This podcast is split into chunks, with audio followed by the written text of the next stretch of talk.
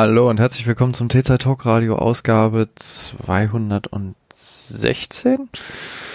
Äh, er nickt, okay, gut. Äh, Ausgabe 216, das ist Samstag, der 30. September, 20 nach 5. Mein Name ist Johannes Heimann und mit mir im Studio der Jan David Gut. Wunderschönen guten Tag.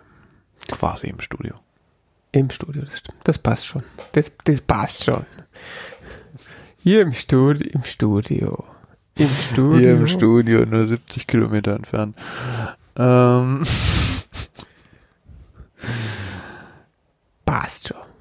Passt schon, ja. Ähm. Wie komme ich jetzt auf das Thema? Wir hatten in den letzten folgenden, äh, Fol folgenden, oh Gott. Es kann nur besser werden.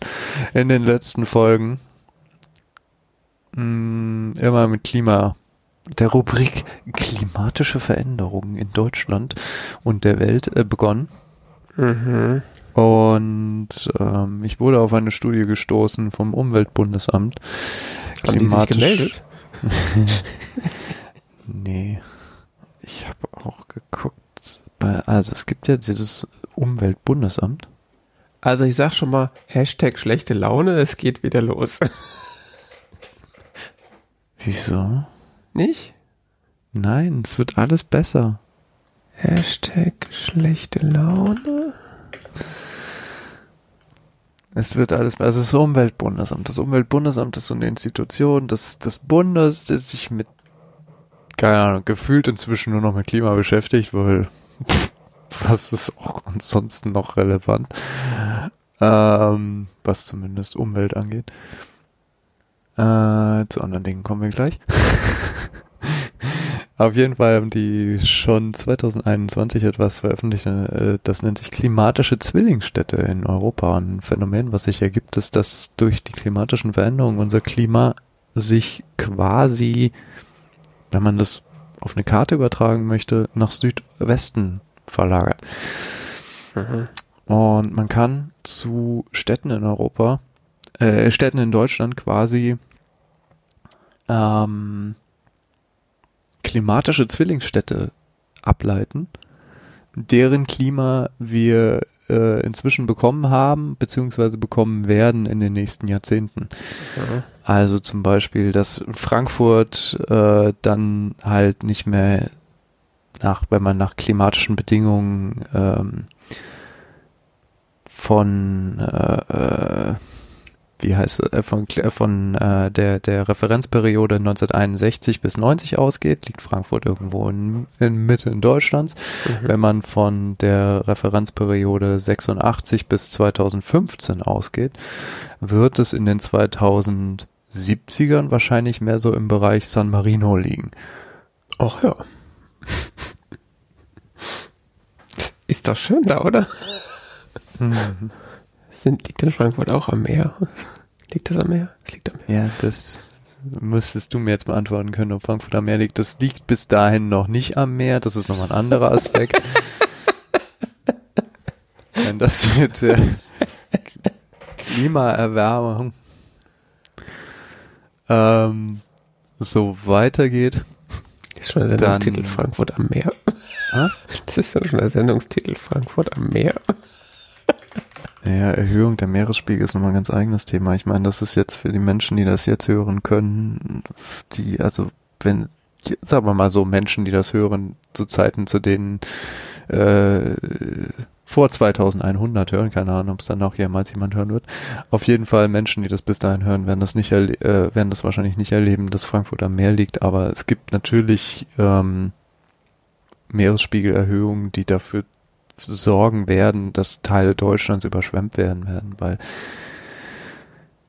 wenn äh, die Temperaturen weiter so steigen, wie momentan sich abzeichnet, dann wird natürlich immer mehr ähm, des Eises auf Grönland und äh, in der Antarktis schmelzen. Das wird die Meeresspiegel zwangsläufig erhöhen.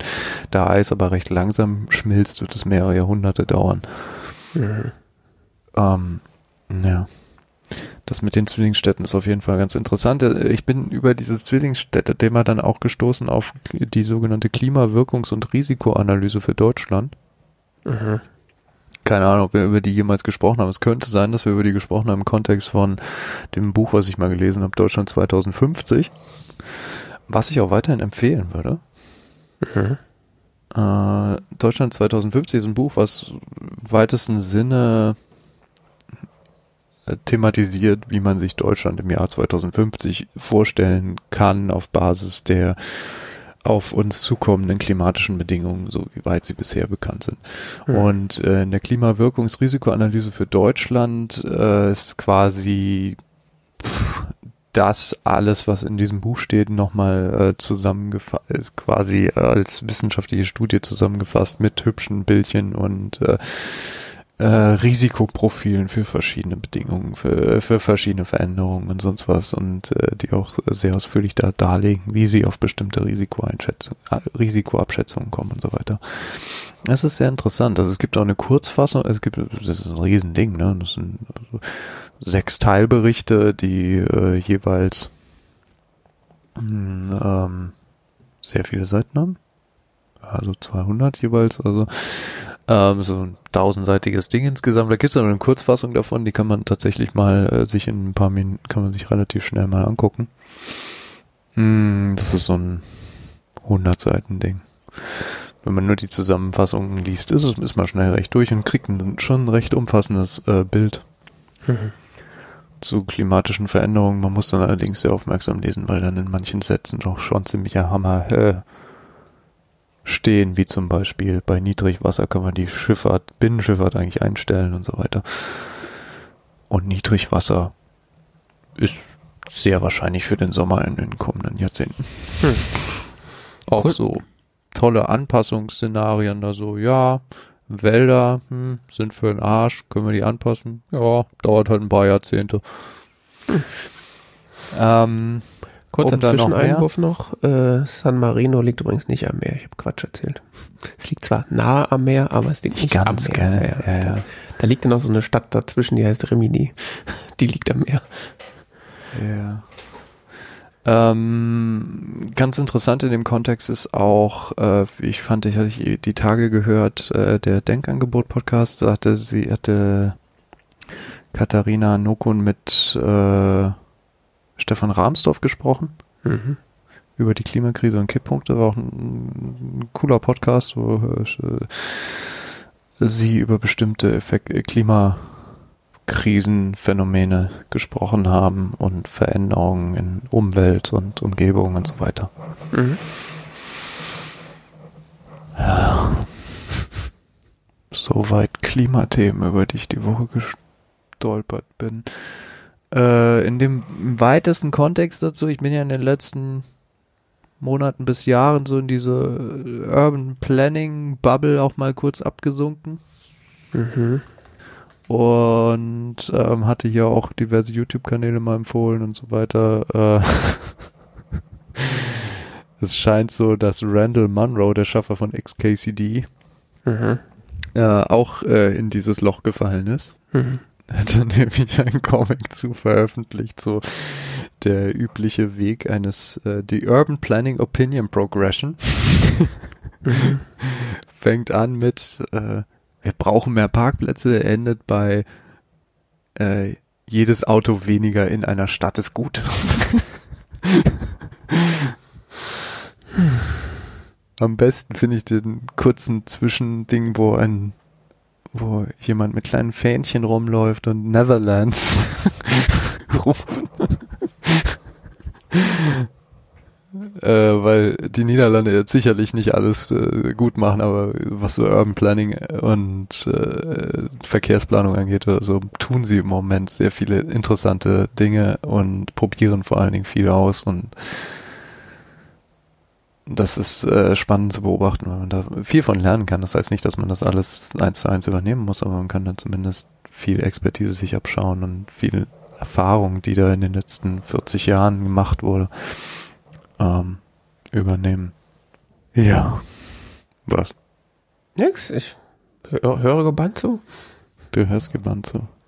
So. Die Klimakrise wird immer intensiver. Wir beobachten es quasi von Monat zu Monat, von Jahr zu Jahr. Ähm, das letzte Mal erwähnt, äh, Waldbrände überall auf der Welt, zum Beispiel in Kanada. Ich glaube, ich ein bisschen untertrieben hatte bei Kanada, ist, dass da wirklich Flächen brennen von der Größe von Deutschland oder so. Doch, das hast du gesagt, glaube ich. Echt, okay. Das ist schon ähm, erheblich. Deutschland ist quasi das Saarland von Kanada. Gut, wenn du mal auf dem nordamerikanischen Kontinent äh, warst, diese Weite mal gespürt hast, dann kommt dir Deutschland plötzlich auch sehr klein vor. Mhm. Kann ich sagen. Mhm. Ähm, auf jeden Fall, die Klimakrise wird immer stärker. Wir haben erleben dieses Jahr verschiedene Krisen parallel. Es gab, äh, gibt eben den Ukraine-Krieg, es gibt äh, ein, es gibt äh, einen zunehmenden Hang zum Populismus in der Politik. Ähm, wir hatten die letzten Jahre so Phänomene wie Trump. Wir haben äh, so Probleme im, wie soll man sagen, weitesten Sinne im Journalismus. Ähm, diese, diese mit diesen Phänomenen adäquat umzugehen, meines Erachtens. Es gibt äh, diverse Herausforderungen, vor der unsere Gesellschaft steht, vor allen Dingen sozialer Natur. Wir haben zu wenig Kita-Plätze, wir haben zu keine vernünftig ausgestatteten Schulen, die Infrastruktur ist am Wegbröckeln. es gibt einige, wie sie so wie sie bei Lage der Nation so schön sagen, Baustellen. Ich habe übrigens gerade schon die Kapitelmarke gesetzt, noch mehr schlechte Laune. Und ähm, was die, die Friedrich-Ebert-Stiftung hat was Interessantes veröffentlicht. Also die Friedrich-Ebert-Stiftung veröffentlicht alle paar Jahre, ich weiß nicht genau in welchem Rhythmus, aber sie veröffentlicht regelmäßig auf jeden Fall eine Studie, die sogenannte Mitte-Studie. Ähm, da wird äh, betrachtet äh, rechtsextreme Demokratie gefährdende Einstellungen, beziehungsweise eben die politische Einstellung der Mitte. Und äh, Brauche ich so ein Jingle? Dim, dim, dim, die Mitte. ja. Was man beobachtet ist, dass rechte Positionen in Deutschland auf dem Vormarsch sind, rechtsextreme Positionen zunehmend sich festigen in der Gesellschaft inzwischen. Ich lass mich nicht lügen, aber geht so acht Prozent gehen, äh, gelten inzwischen als mit gesichert rechtsextremen Weltbild der Bevölkerung 8%. Ja. Hm. Das ist ein erheblicher Anstieg gegenüber der letzten Studie, wo es irgendwie 3% waren oder so. Das entspricht dann immer wie viel Saarländern? Das weiß ich jetzt nicht. Hm. Vielleicht kann man das auch in Fußballfeldern ausdrücken. In Zigarettenschachtel.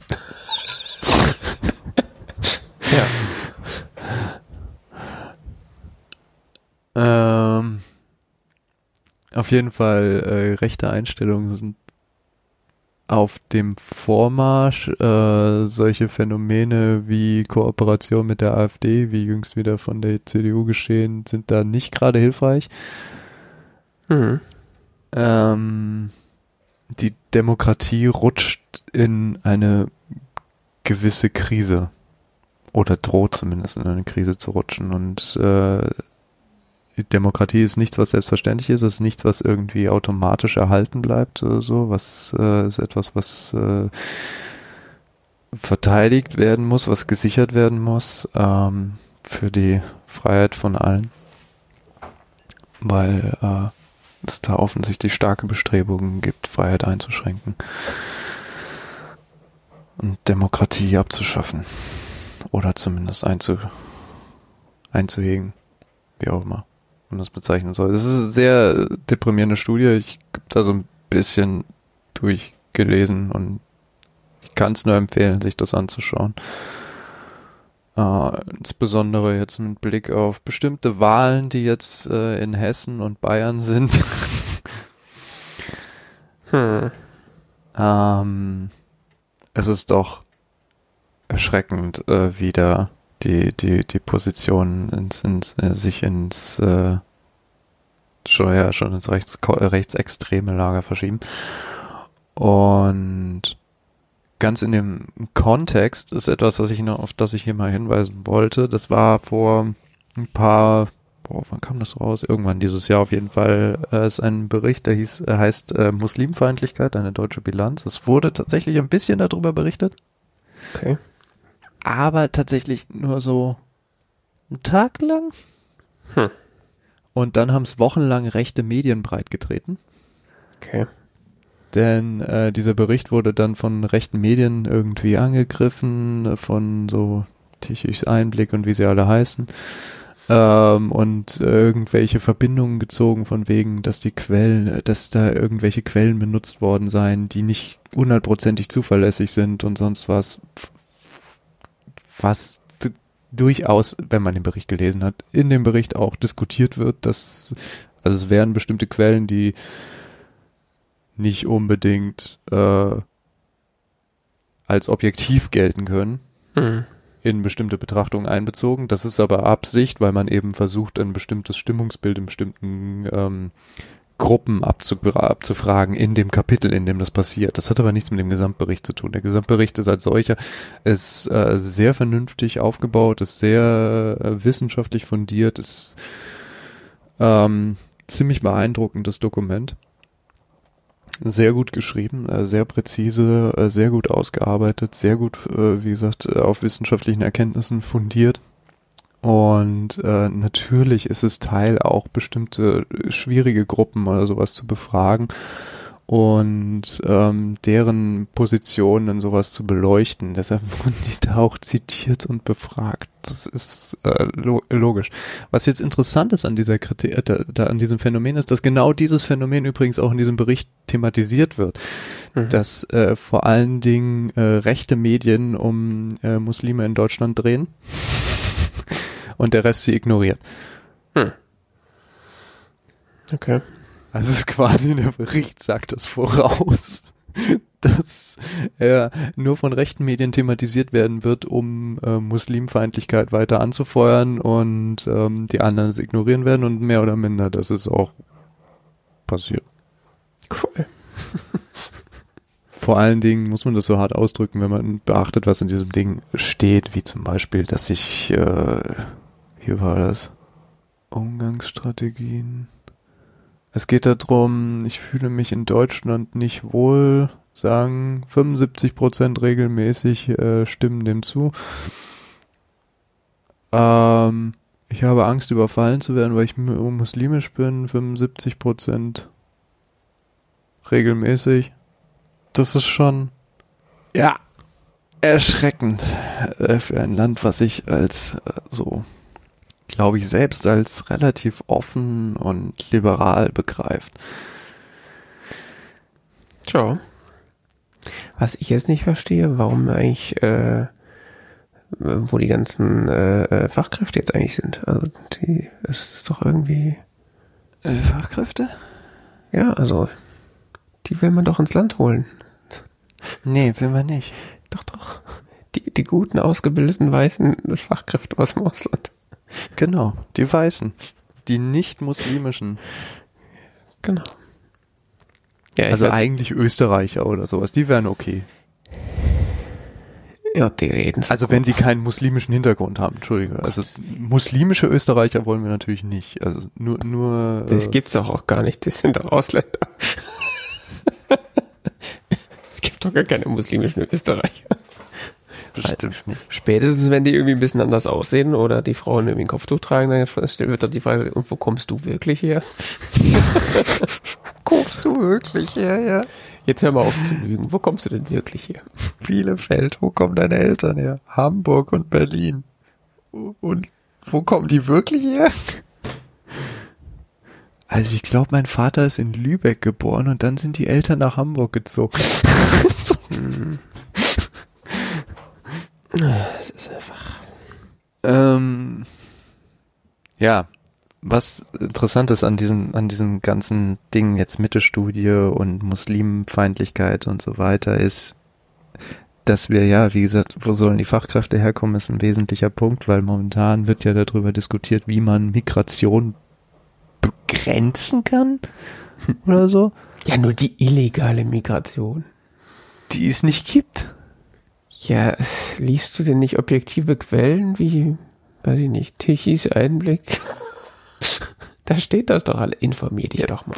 Formal juristisch gesehen gibt's keine illegale ja, Einwanderung in Deutschland. Ja, aber darüber reden sie doch die ganze Zeit. Das ist schön, super. Haben wir, haben wir, haben wir Erfolg, können wir einen Haken hinter dran machen, haben wir nicht. So, jetzt? Ja, das wird doch von den USA, ist, ist das so ein schönes Thema, was quasi mit aus den USA rübergeschwappt ist, quasi. Ja, es ist so absurd. Ich meine, es fehlen meine, der ehemalige US-Präsident hat so oft über illegale Immigration geredet, dass, äh, oder illegale Migration geredet, dass unsere Politiker das mittlerweile auch aufgreifen, wo das ja eigentlich, ich meine, Flücht, flüchten und in ein anderes Land quasi Asyl erwerben oder, oder sich um Asyl bewerben, hat ja nichts mit Migration zu tun. Das ist ja erstmal was völlig anderes. Der, also, aber das wird alles immer in einen Topf geworfen und oh Gott, die braunen Gesichter sind da. Und es ist scheißegal, wie die hierher gekommen sind. Ob das jetzt geflüchtet sind oder Urlaub oder was auch immer. Das ist alles. Nee, ich meine, ja. ich mein, was ich sehe, die Kommunen stehen in Deutschland momentan vor einigen Herausforderungen. Ja, es gibt zu wenig bezahlbaren Wohnraum, es gibt zu wenig Kita-Plätze, es gibt zu wenig funktionierende Schulen oder so, wie, wie auch immer man das ausdrücken das möchte. Das ist aber auch ein Problem für Weiße, übrigens. Ja. ja, ja, genau. Das ist für alle ein Problem. Mhm. Das ist für die Integration von Menschen hier nochmal ein besonderes Problem, aber es ist halt für alle ein Riesenproblem. Und das, das löst sich nicht dadurch, dass wir halt jetzt irgendwie, was diskutieren sie momentan, Riesenmaßnahmen, sonst was. Es wird ewig drüber gesprochen, so von wegen, man könnte ja jetzt ähm, Leute, die ausreisepflichtig sind, noch härter abschieben. Hm. Mit Baseballschlägern, oder? Ja, keine Ahnung. Es ist keine Ahnung, so wie Ungarn oder so wahrscheinlich in in Lasterladen hinter die Grenze fahren und da aussteigen lassen oder so. Ich hat man das schon mal probiert, die in Camps zu sperren oder so? Nee, das wollen sie jetzt machen. Also, ja, okay. Das ist diese neue EU-Planung. Äh, also was man jetzt auf EU-Ebene plant, ja. ist an den Außengrenzen so große Lager einzurichten. Um die da konzentriert Menschen, äh, zu... Ja, wo alle so konzentriert in einem Lager sind, mhm. damit man sie gut überwachen kann da. Mhm. Also die Familien und so vor allen Dingen und die Kinder, die sollen alle da interniert werden in Lagern hinter der, also am besten noch vor der Grenze, aber geht ja nicht, muss ja ein EU-Staatsgebiet sein. Das heißt, wenn Menschen es schaffen, ins EU-Staatsgebiet zu kommen, werden sie erstmal in ein Internierungslager gebracht und da wird dann geguckt, was man mit ihnen macht. Da fallen mir schon eins, zwei Namen für diese Lager ein. Wenn da wirklich die Menschen konzentriert werden. Ich glaube, die sollen Internierungslager. Nee, wie sollen die heißen? Die haben irgend so einen fluffigen Namen dafür gefunden. einen fluffigen Namen, sowas wie äh, äh, so äh, früher Arbeitsamt, heute Bundesagentur für Arbeit, das ist sowas wie äh, Ausländerpool. Jobcenter. Jobcenter. Migrationspool. Ey, die großartige, menschenfreundliche EU möchte jetzt Kinder in Internierungslager sperren. Ne? Hallo, die hat auch einen Friedensnobelpreis gekriegt. Das, die werden schon wissen, was sie tun. Ja, das bestimmt. Ja. Auf jeden Fall, ähm, wir haben, stehen vor gewaltigen Herausforderungen in diesem Land und äh, jetzt diskutieren wir darüber, ob wir irgendwie zwei Prozent, also wohlgemerkt irgendwie, was wollen sie Leute, die ausreisepflichtig sind, schneller ausweisen oder sowas? Ja, okay, dann wirst du eins, zwei Prozent der Leute los. Das bedeutet aber für ein, keine Ahnung, wie viele Menschen kommen hier in diesem Kreis im Jahr an? Ein paar tausend? Hm. Ja, wow. Das sind ein paar Dutzend weniger hier. Das äh, reicht wahrscheinlich gerade dafür, um die Leute, die beim Weinfest stürzen und sterben, auszugleichen. Ich wette, die Probleme des Kreises hier, Kreis Bergstraße, sind sofort gelöst, wenn hier 50 Leute weniger im Jahr an, ankommen. Ja, plötzlich gibt's Fahrradwege in der Stadt. Die 5000 anderen, die, wir haben die 2% ausgewiesen. Wir haben alles getan, was wir konnten. Ach, guck mal, der Klimawandel geht auch zurück. ja, von solchen Absurditäten, ja. Das war, it was the Ausländer all along. die Ausländer ausgewiesen. Plötzlich lösen sich alle unsere Probleme. Was man mit, mit früher auf die Idee gekommen, ne? Was man alles mit so ein bisschen Heil-Hitlerismus lösen kann? Du, du, sagst Heil Hitler, ich muss sofort an die, an die Frankfurter Polizei denken. Ich weiß auch nicht. Ich, das ist, ja, gut. Gutes, was äh, gehört zusammen oder, oder äh, Hand in Hand. Äh, Auf jeden Fall diese ganzen Probleme mit Migration. Warum ist es nicht, warum äh, sind die verschiedenen Maßnahmen, die momentan diskutiert werden auf politischer Ebene, Bundesebene und so weiter, ähm, nicht sinnvoll? Das dröselt alles die jüngste Folge der Lage der Nation sehr gut auf. Hm. Kann ich hören. sehr empfehlen, diese Podcast-Folge. Lage der Nation 350.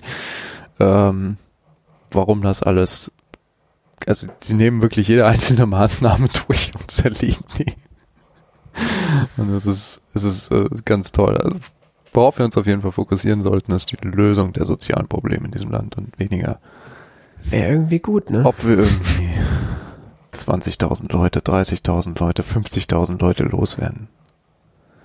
Das klingt erstmal viel, aber auf ganz Deutschland verteilt sind das halt pro Landkreis ein paar Dutzend und das wird unsere Probleme nicht lösen. Ja, vor allen Dingen, während man parallel irgendwie, um die Sozialsysteme und, und äh, den Arbeitsmarkt irgendwie zu retten, eigentlich, weiß ich nicht, 500.000 pro Jahr eigentlich einwandern lassen müsste oder sowas. Ja, brutto bräuchtest du, soweit ich weiß, in den nächsten Jahren eine Einwanderung von äh, 1, 1 bis 1,4 Millionen pro Jahr. Oder so.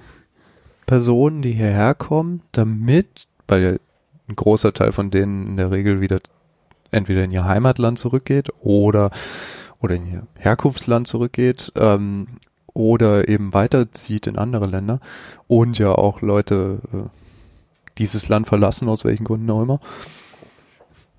Ja, keine Ahnung. Fra Stopp in Frankreich gefunden oder so. ne? Also nicht nur Leute, die, die her von Ach so, du Drittländern hierher kommen und, und äh, äh nicht hier bleiben wollen, sondern Leute, die äh, hierher kommen und woanders hin wollen. Auf jeden Fall. Wir haben den Asylbewerber so oft so freundlich den Hitlergruß gezeigt, dann gehen die einfach. ja. das ist noch so ein Thema. Aber deshalb ja der Hinweis auf dieses Muslimfeindlichkeit-Ding. Mhm. Ähm, auf jeden Fall von 1,4 1 bis 1,4 Millionen Bruttoeinwanderungen bleiben ja dann nur, keine Ahnung, 500.000, 600.000. Hm. Langfristig. So. Und das brauchst du um allein, das werden wir allein in den nächsten Jahrzehnten brauchen, um ähm, das, die Anzahl der Arbeitskräfte in diesem Land stabil zu halten.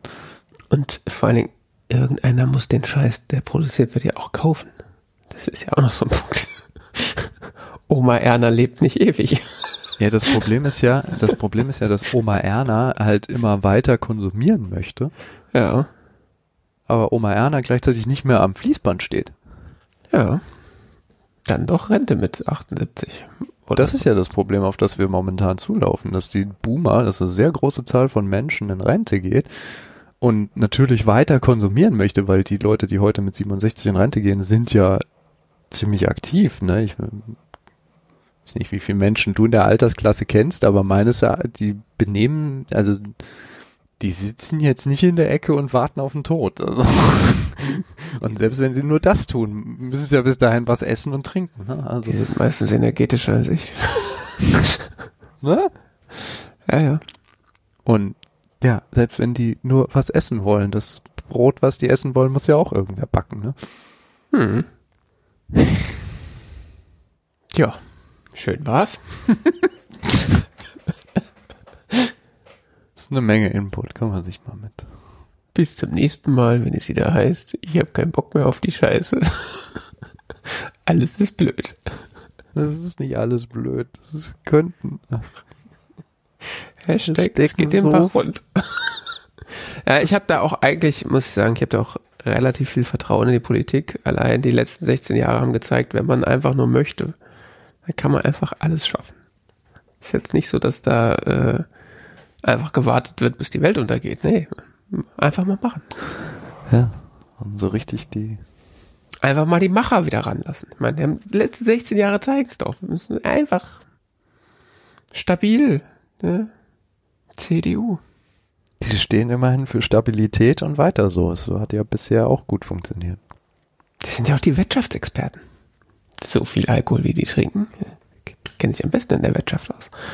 Ähm, dieser Spruch, stabil bleiben, das ist doch eigentlich so eine linke Parole, oder? Oder so, ich sag mal, Demokratie bejahende Parole. Es wird ja mal gesagt links, aber es ist ja eine. Weil stabil bleiben. Es ist so, weiß ich nicht. Ist das ein linker Spruch? Weiß ich nicht. Das habe ich immer so mit gegen rechts assoziiert. Und das ist ja im Deutsch, nach deutschem Hufeisengesetz ist das ja automatisch dann links, wenn man es gegen rechts ist. Weil ich habe da heute wieder so ein, äh, so ein Wahlplakat äh, von der CDU gesehen und die so mit irgendwie CDU äh, bla bla irgendwas stabil bleiben. Ich so, oh Gott, jetzt nutzt hier schon linke Parolen, um sich irgendwie von der Linken abzu abzusetzen oder oder weiß ich nicht. Also irgendwie ganz äh, ganz merkwürdig. Ich finde dazu nichts. Hm. Naja, fiel mir hart rein.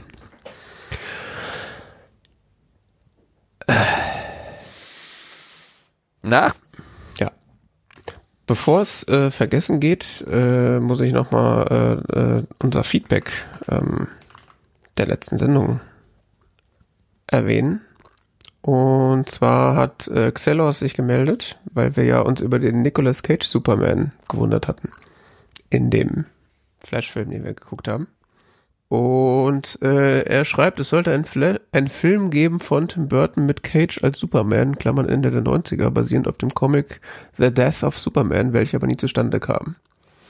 Es gibt äh, sogar eine Dokumentation zum nicht existierenden Film und noch ein, zwei Videos mit Testaufnahmen von Cage im Kostüm. Und deswegen gab es nämlich auch diesen Nicolas Cage Superman äh, im, in diesem einen Universum im Flashfilm. Und in dem Moment, wo ich das gelesen hatte, dachte ich so, ah, irgendwas war da. Deswegen fand, deswegen fand ich das auch so unglaublich witzig. Ich wusste nicht, nicht mehr warum, aber da ich, das ist die, das ist die Lösung oder der Grund, warum es diesen Nicolas Cage Superman gab. Danke auf jeden Fall für den Hinweis. Ähm, das hätte ich im Leben nicht mehr herausgefunden. Ich hatte es aber auch schon wieder vergessen, nachdem wir darüber geredet haben, um ehrlich zu sein. Ja. Und einfach Nicolas Cage mit langen Haaren in diesem Kostüm. Das, einfach sah zu dämlich aus.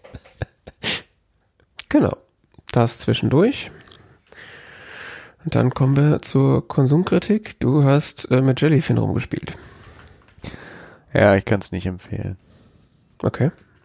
Ich habe äh, Jellyfin als Docker-Container auf meinem Heimserver gestartet und ähm, der hat erstmal ja, gute 24 Stunden lang indiziert, also da rumgerödelt auf äh, Vollpower und äh,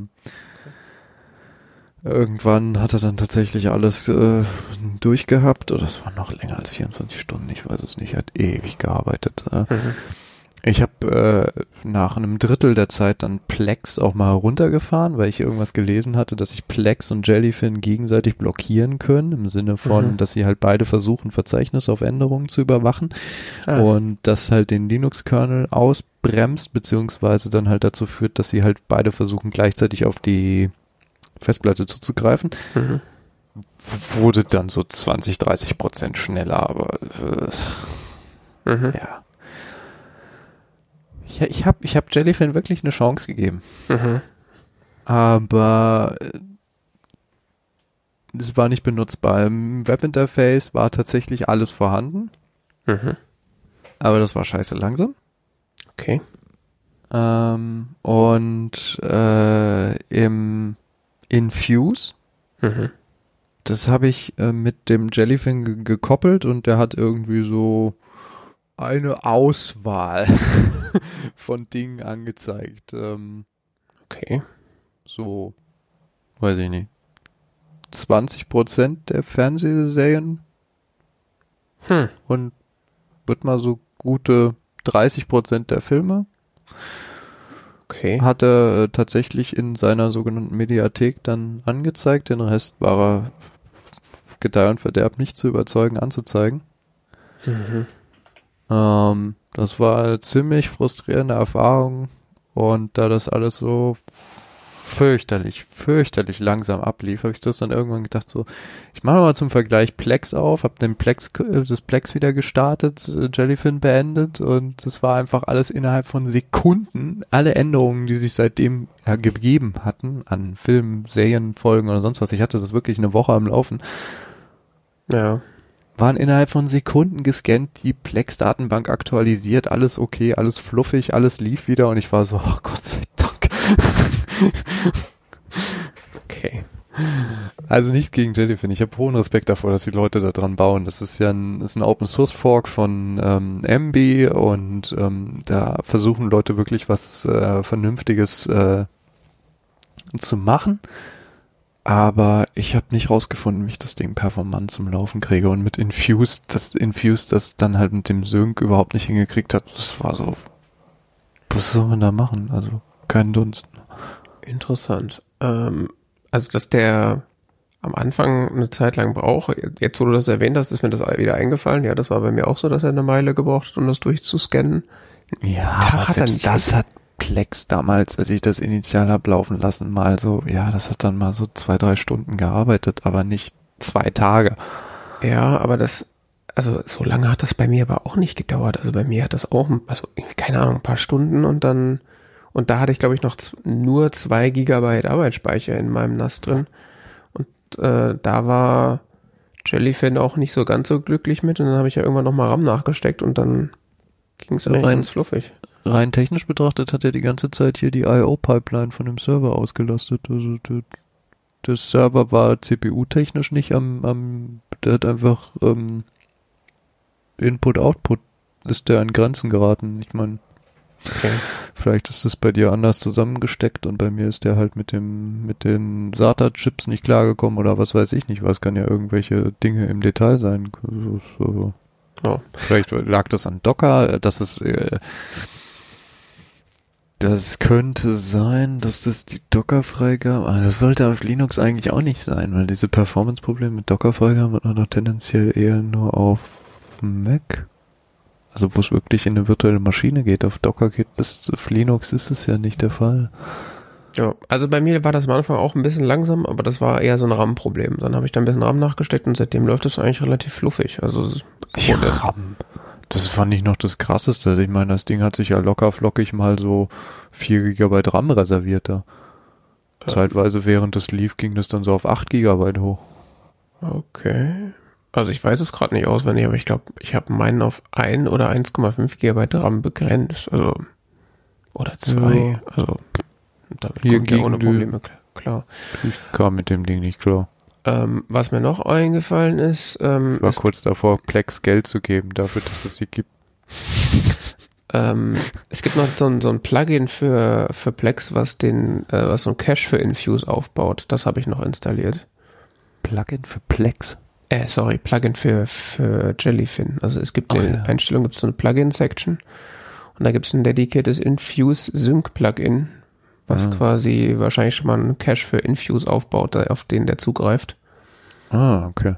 Ähm, den habe ich bevor, also bevor ich überhaupt das Ding mit Infuse verbunden habe, habe ich das Plugin quasi installiert gehabt, weil ich dachte so, das klingt gut, nehme ich mal.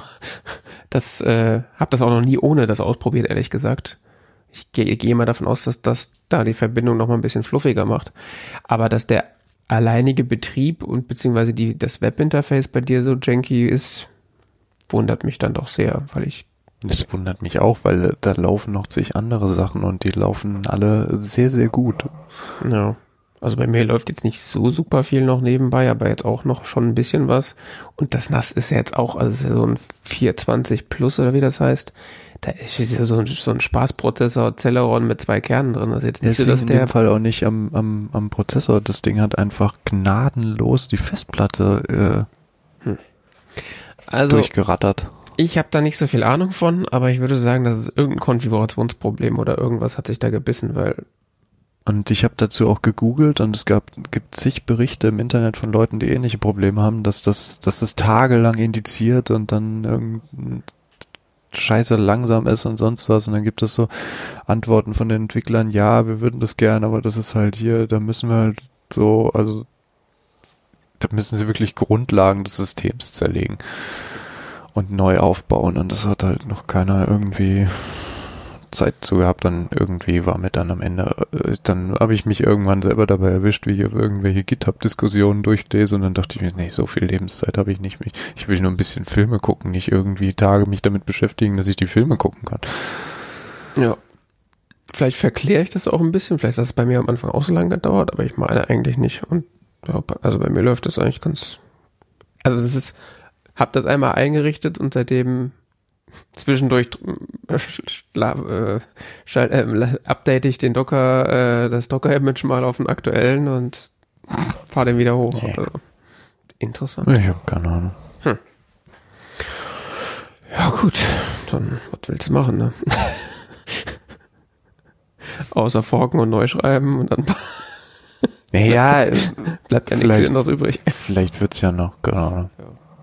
Ich bin ja froh, dass es das Projekt gibt, dann hat man wenig, also ich hoffe, dass viele Leute es nutzen, vielleicht Leute es ausprobieren, dass es bei anderen Leuten besser funktioniert, vor allen Dingen, dass Leute es daran mitwirken an dem Projekt. Ähm, ich finde das sehr unterstützenswert, aber ich habe es nicht vernünftig zum Laufen gekriegt. Und mhm. dann nicht mit Infuse vor allen Dingen auch.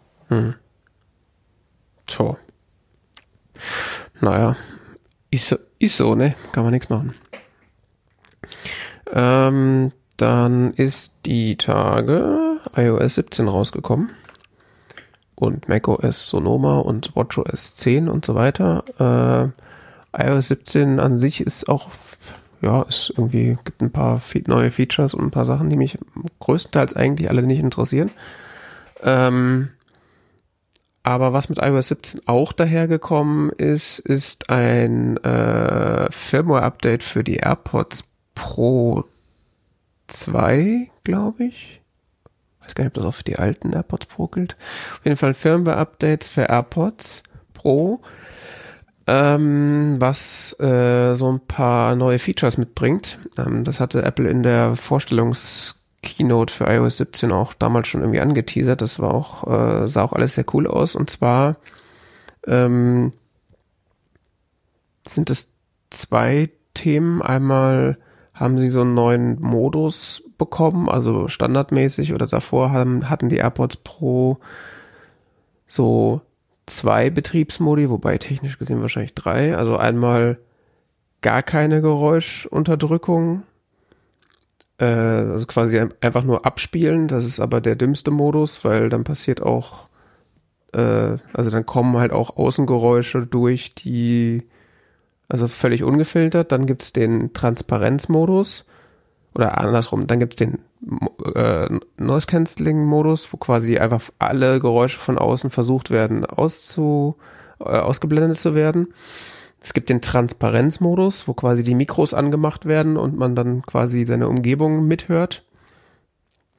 Und ähm, jetzt neu dazugekommen ist der, oh Gott, wie heißt der denn?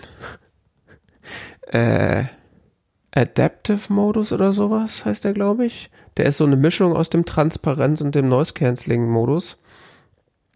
Der geht quasi, äh, kommst, wenn du den anmachst, ähm, ist es quasi kommen von außen ganz normal Geräusche durch. Und ähm, wenn aber Störgeräusche hinzukommen, versucht er die äh, mehr oder weniger so selektiv auszublenden. Sprich, äh, ja, keine Ahnung, wenn er irgendwie an der Straße steht und irgendwie laute Autos vorbeifahren, dann versucht er die auszublenden oder äh, so Klassiker Laubbläser oder sowas, also alle so relativ gut erkennbare Geräuschquellen werden dann mehr oder weniger selektiv ausgeblendet, aber auch nicht so, dass du sie quasi dann gar nicht mehr hörst, sondern so, dass sie quasi dich in deinem Hörvergnügen äh, nicht stören. Also du hörst sie nach wie vor, aber wir werden quasi so runtergedreht, als, als würde man quasi den, den, den Volume-Button an den runterdrehen, was irgendwie ganz witzig ist. Ähm, und das funktioniert tatsächlich bei so repetitiven Sachen äh, relativ gut. Also wenn es quasi irgendwie so eine kurze, laute Sache irgendwie passiert, dann hörst du die, ist halt so, da kann er dann auch nichts machen. Aber so das Beispiel an, äh, bei Autos zum Beispiel, da stand ich, äh, da war das Feature gerade fr frisch raus und ich stand dann an der Straßenbahnhaltestelle und dann fuhr, ich glaube, das war so ein BMW M8, äh, so, so, ein, so ein Limousine mit irgendwie mehr, weiß ich nicht, x Millionen PS und äh, ups, ähm, FaceTime hat gerade geglaubt, dass ich einen Daumen hoch gebe und dann äh, mhm. da sind die neuen Sonoma-Features. Funktioniert ja super. Er Toll, zeigt ne? gerade mit seinen Händen ein Herz und versucht, glaube ich, seinen Mac dazu zu bewegen, mir ein FaceTime was anzuzeigen. Daumen geht auf jeden Fall gut. Daumen ist okay. Daumen ist okay. Äh, genau, also dieser M8 fuhr dann irgendwie los von der Ampel und der fuhr, kam so an und kam dann immer näher und ich dachte immer so, oh, gibt's der jetzt auch in elektrisch? Der macht ja gar keine Geräusche mehr. und dann habe ich festgestellt, dass die AirPods den so rausgecancelt hat, dass ich quasi so noch so ein normales Autogeräusch gehört habe, aber das war so gedämpft, dass ich dachte so, also wie halt so ein Elektroauto, was so ein bisschen mehr Geschwindigkeit hat, so Abrollgeräusche und sowas hat man halt mm. halt gehört. So und ich hatte lustigerweise ein paar Tage zuvor das gleiche Auto, also zumindest den, äh, mit dem, also von der Motorisierung her, schon mal irgendwo gehört, ohne Noise Cancelling. Da bin ich fast zur Seite umgefallen, weil es so, so völlig übertrieben laute Assi-Karre ist. das war schon ziemlich witzig. Und jetzt bin ich irgendwie an Laubbläsern vorbeigelaufen oder keine Ahnung, beim Kochen oder was, wenn ich dann äh, irgendwie Wasserkocher anstelle dann hört man den wieder so langsam anfängt Lärm zu machen, dann wird er so langsam ausgeblendet. so dass man trotzdem noch seinen Podcast hört. Das ist irgendwie, das ist echt, echt ein nettes Feature. Das ist eigentlich mein, hat zwar nicht so richtig was mit iOS 17 zu tun, aber das ist eigentlich mein Lieblingsfeature an iOS 17, weil das jetzt so relativ komfortabel geworden ist, seine Umgebung trotzdem wahrzunehmen und trotzdem ähm, dabei nicht so richtig gestört zu werden, weil sonst war das halt neues Canceling an. Irgendwann stehen dann Leute neben dir und Hallo, hörst du mich? Neues Canceling ist leider sehr gut bei, bei, den, bei den AirPods.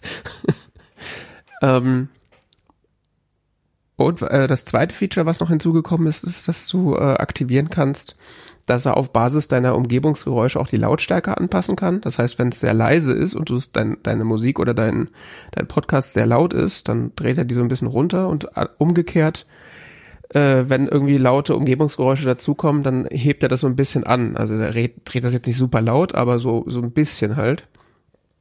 Mhm. Was in Kombination mit dieser, Adap mit dieser Adaption, äh, mit dem adaptiven Modus ganz äh, passend ist, weil wenn dann irgendwie so ein lautes Auto vorbeifährt und er das so ein bisschen ausblendet, dann macht er den Podcast so gerade so ein bisschen lauter, dass man den trotzdem immer noch versteht. Ähm, und das andere Ding ist, ähm, er merkt, wenn du anfängst zu reden. Also wenn du angequatscht wirst und dann irgendwie darauf antwortest, dann macht er die Musik oder den Podcast erstmal ein Stück leiser, dass du quasi auch die Antwort hörst. Und wenn du dann weiterredest, dann pausiert er die tatsächlich, weil er dann merkt, dass du in einem Gespräch drin bist. Und wenn das dann aufhört, du aufhörst zu reden und auch von an, von deiner Gegenseite nichts mehr kommt, so für so ein paar Sekunden, dann macht er den mhm. Podcast wieder langsam an. Oder Musik oder was auch immer. Und das funktioniert echt gut. Also sonst habe ich ganz oft immer dieses, was denn hier, äh, Podcast wieder pausieren oder weiß ich nicht.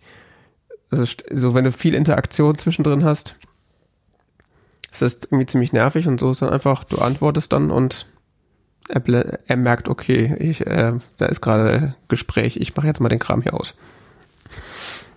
Oh. Mhm. Eins nice Sache. So vom Klangempfinden äh, Empfinden her. Interessant. Ja. ja ich habe es leider nicht so mit Kopfhörern in die Ohren stecken.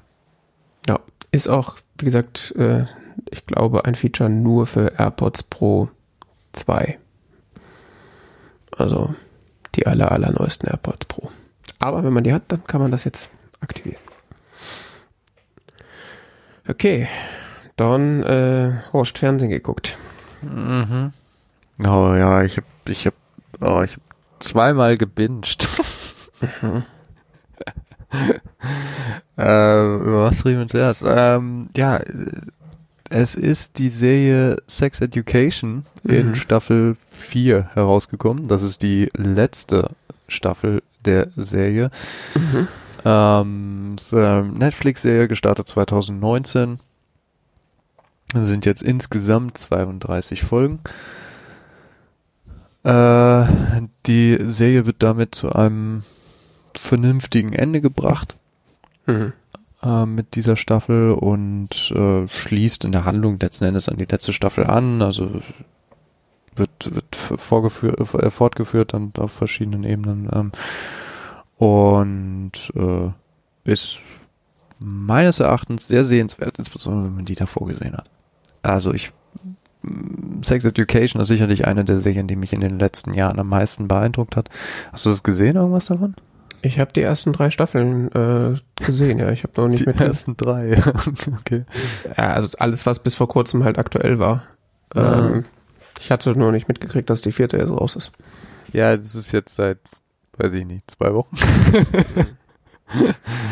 ähm, ich fand die, ich fand die sehr, sehr großartig, diese Serie. Es ist so eine ganz faszinierende Mischung aus lustig und gleichzeitig aber auch ernst. Ähm, es, es, sind ganz großartige Schauspieler, die diese Serie tragen. Und es sind insbesondere so der Kerncast, die Leute, die da so in so einem Zentrum stehen, aber auch irgendwie alle drumherum. Und jetzt in der neuen Staffel auch nochmal ganz äh, tolle Charaktere eingeführt. Ähm, Trans-Männer, Trans-Frauen, Menschen mit Behinderungen, ähm, ganz, was diese Serie auch äh, ganz faszinierend finde, ist dieser unglaublich ähm, diverse Cast, äh, Cast äh, und ähm, das, das äh, entwickeln sie in der neuen Staffel nochmal ein gutes Stück weiter und es geht eben auch um Probleme in unserer Gesellschaft, in unseren Gesellschaften mit äh, die die äh, Menschen ähm, es geht um Probleme, die Menschen mit äh,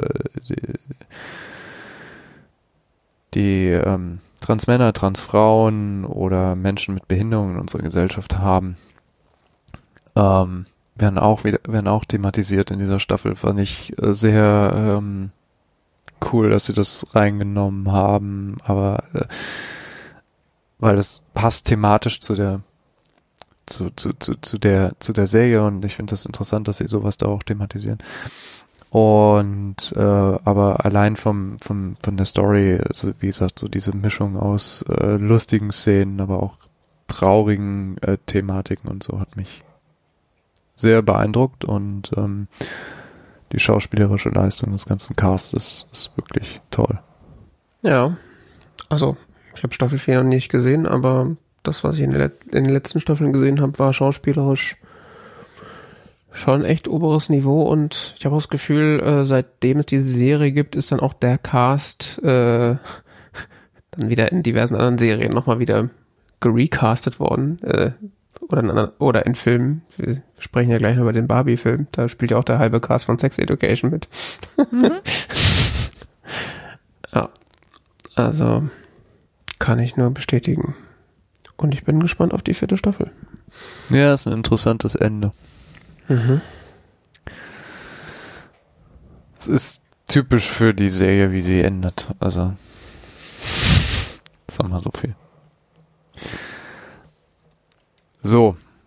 Das andere, das, wir hatten das letzte Mal so ein bisschen hm, Wildwuchs darüber geredet, äh, was bei Apple TV Plus veröffentlicht wurde. Ja, du hattest behauptet, bei Apple TV gibt's ja nicht so viel und dann wird die Liste durchgegangen. Habe ich das behauptet? Es schwang so mit, so, ja, es gibt ja so viel, weiß ich ja gar nicht. Und dann haben wir die Liste aufgemacht. okay, auf jeden Fall hast du da irgendwie ja, erwähnt äh, Silo oder mhm. Silo. Ähm, und dann so, ja, das ist doch soll auch ganz gut sein. Sonst mhm. Hab ich das mal aufgerufen und mal reingeguckt. Und dann musste ich leider neun weitere Folgen quasi im Anschluss gucken. Okay. Das war nicht anders möglich, tut mir leid. Also das, Schlafen muss man da halt aufschieben. Es gibt Prioritäten. War nicht ganz so kacke, die Serie anscheinend.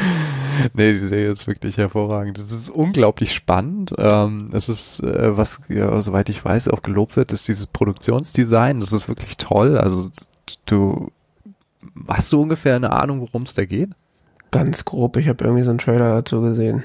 Also irgendwas mit, die Menschen leben unter der Erde und wissen nicht, was draußen ist, so nach dem Motto. Genau, du weißt eigentlich, also die, die, die Spannungsmoment dieser, dieser, dieser Erzählung beruht darauf, allem, was du nicht weißt. Du weißt unglaublich viel nicht als, als Zuschauer, nämlich irgendwie lebender Menschen in so einer Art. wie soll man das nennen, Bunker. Mhm. Es ist ein, es ist de facto ein, ein, ein unterirdischer Silo. Es ist ein, ein großer unterirdischer gebohrter Tubus. Mhm. Ähm, der durch eine lange Wendeltreppe verbunden ist. 144 mhm. Stockwerke. Okay. Und es gibt nur diese Treppe. Mhm. Ähm, es gibt es, es gibt keine es gibt keine Aufzüge. Das ist ein äh, wichtiger Aspekt, äh, zumindest der, der, der Bücher. Ähm, spielt in der in der Verfilmung aber auch eine Rolle. Und zwar äh, in dieser in dieser Welt, wir erleben, sehen in dieser Serie ähm, nichts anderes als diesen Silo. Mhm. Äh, wissen wir nur, man kann nicht rausgehen. Und äh, wer möchte, wer rausgehen möchte, ähm, kann nicht wieder rein. Okay. Und äh, nach allem, was wir wissen, stirbt man, sobald man nach draußen kommt. Mhm. Das heißt, nach draußen zu gehen entspricht mehr oder minder einem Todesurteil. So viel wissen wir zum Einstieg der Serie.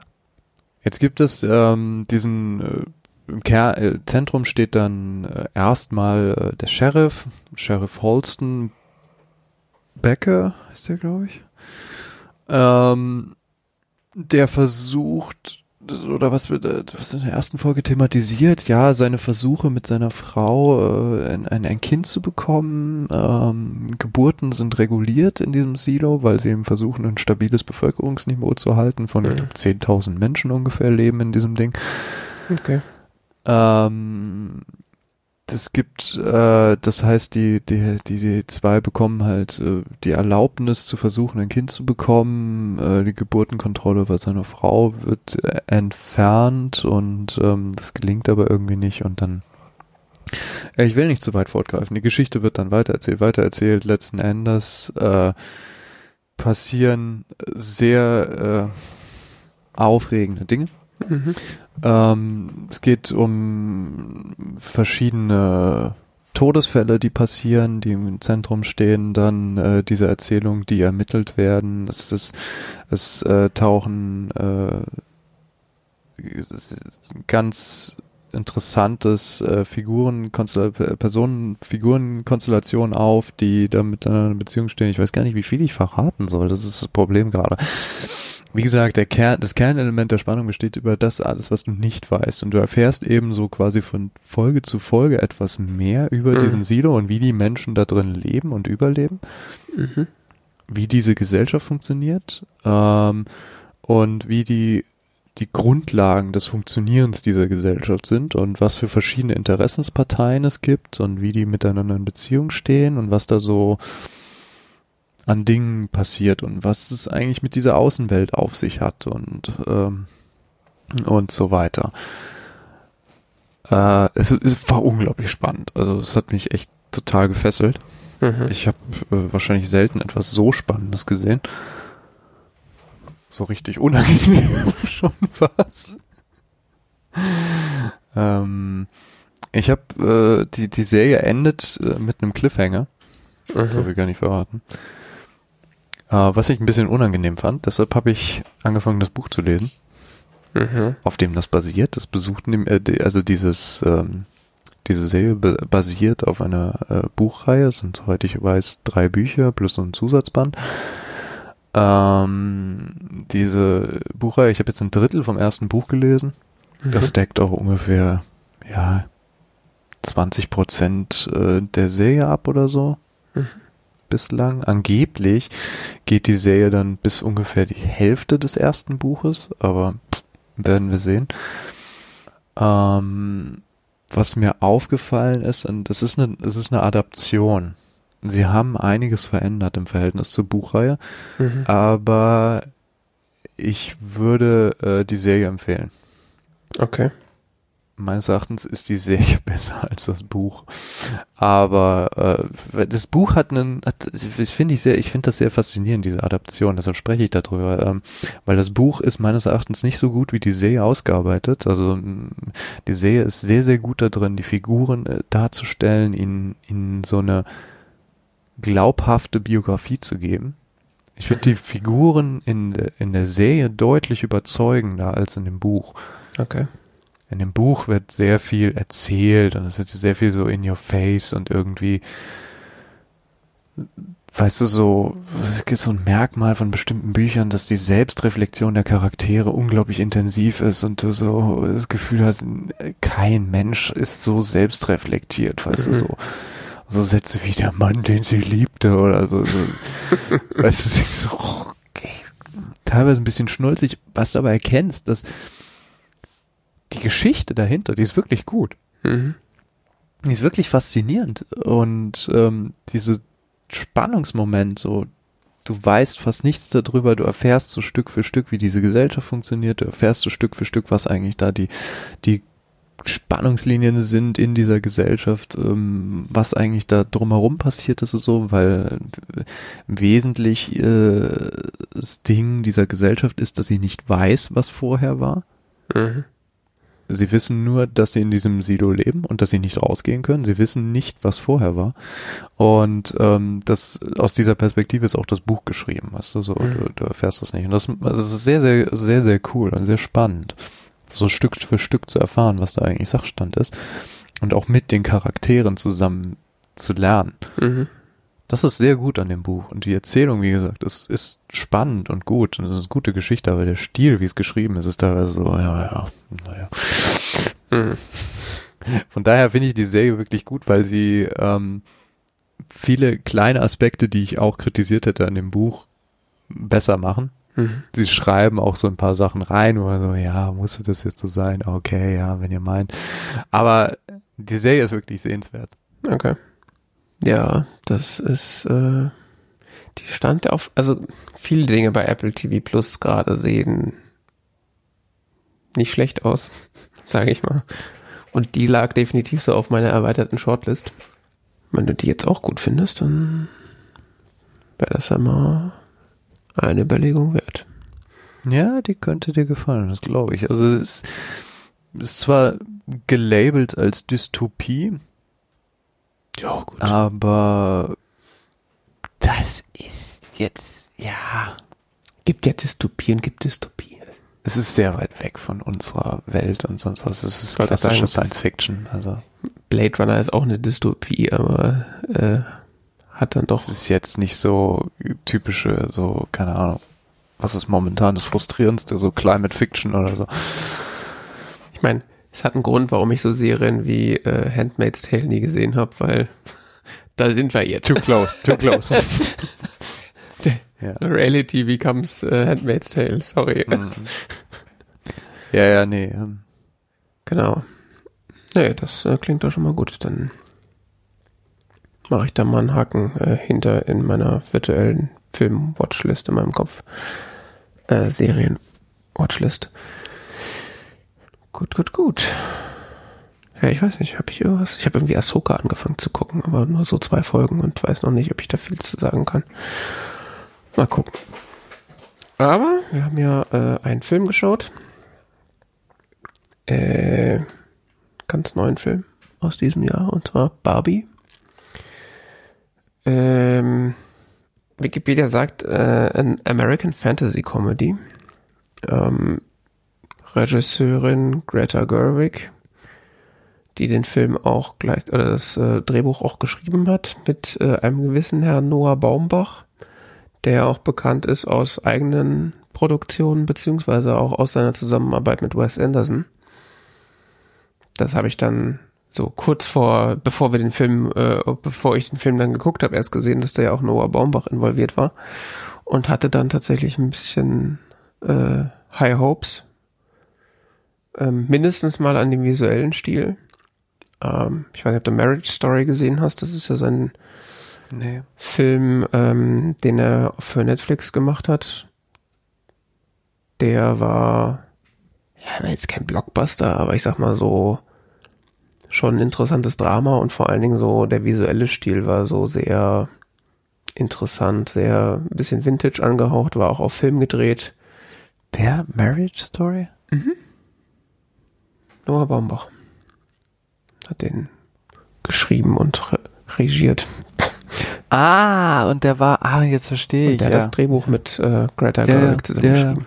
Okay, das hatte ich irgendwie. Genau. Ja. Ähm, der Cast besteht aus Margot Robbie und Ryan Gosling und äh, dem äh, Sex Education Cast. Und Will Ferrell. Und Kate McKinnon. Äh, und Michael Sarah. Ah, Alan. mhm. ja. Ist ein ziemlich, also erstens ein ziemlich großer Cast, also vor allen Dingen was, also, okay, keine Ahnung. Da sind viele, viele Stars mit dabei. Also es ist vom, vom Ausmaß der Menschen, die man kennt, ist das noch nicht ganz Wes Anderson Niveau, aber geht schon in die Richtung. Ähm, ja, die, die Story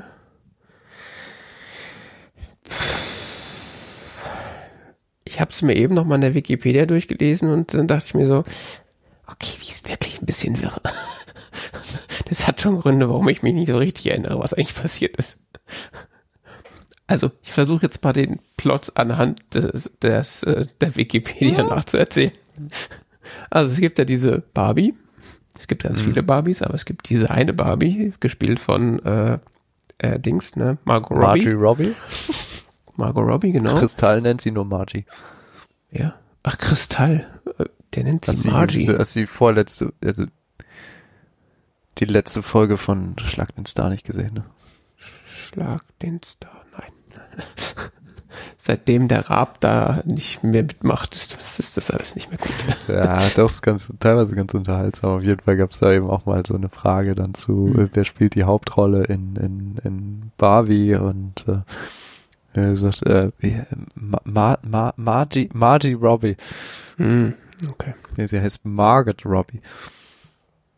Er nennt sie nur Margie. Okay. ja, gut. Genau, also diese Haupt-Barbie, die auch die Stereo Stereotypical Barbie genannt wird, weil sie halt so die, ja, Stereotype einer Barbie äh, widerspiegelt und darstellt. Also blond, keine besondere Ausbildung. Gut aussehend. Mhm. Ähm, lebt mit den anderen Barbies in Barbieland und, äh, und den anderen Kens und äh, anderen Models dieser Reihe.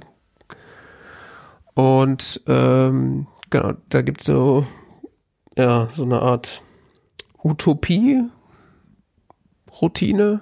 So, alle haben den ganzen Tag Spaß. Äh, alle Barbies feiern die ganze Nacht und alle haben gute Laune. Außer Ken, aber das ist äh, für den zu dem Zeitpunkt noch nicht so wichtig. Ähm, bis dann eines Tages die Hauptbarbie äh, nicht mehr gute Laune hat und äh, Symptome von, weiß ich nicht, aufweist, indem sie plötzlich keine High-Heel-Füße mehr hat, sondern flache Füße und Bad Breath und äh, Gedanken an äh, oder über Sterblichkeit anfängt nachzudenken, ähm, geht sie dann äh, aufgrund dessen zur äh, ja zur Medizinmann Barbie äh, wie heißt sie, die, die Weird Barbie, gespielt von äh, Barbie. Kate McKinnon, ähm, die äh, etwas zerrupft und bemalt aussieht, weil das Kind, was mit ihr gespielt hat, zu viel mit ihr gespielt hat. Ähm, und die geht davon aus, dass dieses, diese Symptome Grund dafür sind, dass äh, das Kind, was gerade in der echten Welt mit ihr spielt, äh, äh, äh, äh, ja, äh, irgendwie Probleme hat und äh, Barbie soll doch mal in die echte Welt gehen. Und da war mein Hirn schon so ein bisschen so, wie, was, wie echte Welt spielen, Kinder spielen mit der Barbie gerade, hä? Irgendwie war ich da sehr, na gut, dann äh, sie reist dann in die echte Welt äh, mit diversen Vehikeln äh, und Ken äh, kommt mit, ungefragterweise. Äh, Ken ist sowieso eine interessante Figur, der ist irgendwie die ganze Zeit nur so mittelgut drauf und scheint so ein bisschen existenzielle Probleme zu haben, kann oder fühlt sich zu Barbie hingezogen und ähm, kommt aber nicht damit klar, dass sie nicht so richtig was von ihm will. Ähm, genau, kommt dann, äh, die gehen dann in die echte Welt, in der echten Welt stellt dann Barbie fest, dass dort nicht alles Friede, Freude, Eierkuchen ist wie in ihrer Welt und ähm, das Patriarchat in der echten Welt nach wie vor existiert.